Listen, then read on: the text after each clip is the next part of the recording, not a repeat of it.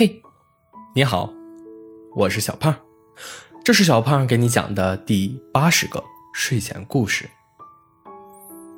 亮死了，亮死了！鲸鱼生气的拍打着海面，吓得海鸥飞的都远远的。月亮表示自己很无辜，太阳比我还亮，你去凶它呀！欺软怕硬。哪有白痴会在白天睡觉呀？大家晚上都很困了，这么亮怎么睡呀？正在捕猎的猫头鹰打了一个大喷嚏。月亮自知理亏，吐了吐舌头，钻进云层里了。不过走的时候还不忘嘟囔一句：“真是一只聒噪的鲸鱼。”气得鲸鱼涨红了脸。恨不得一口吞掉月亮。第二晚，月亮如期而至，亮死了，亮死了！鲸鱼又开始表示不满，月亮也不甘示弱，气死你，气死你！鲸鱼很生气，大声咆哮起来：“我忍你很久了，我要……”把你吞进肚子里。话音刚落，夜空瞬间暗淡下来，大家都惊呆了。鲸鱼真的把月亮给吞掉了吗？此时，远处亮起了星星点点的光芒。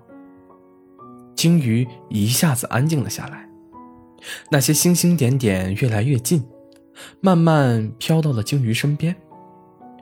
鲸鱼紧张极了，红着脸轻声说道：“水母小姐，你来了，我等你好久了，我很怕错过你。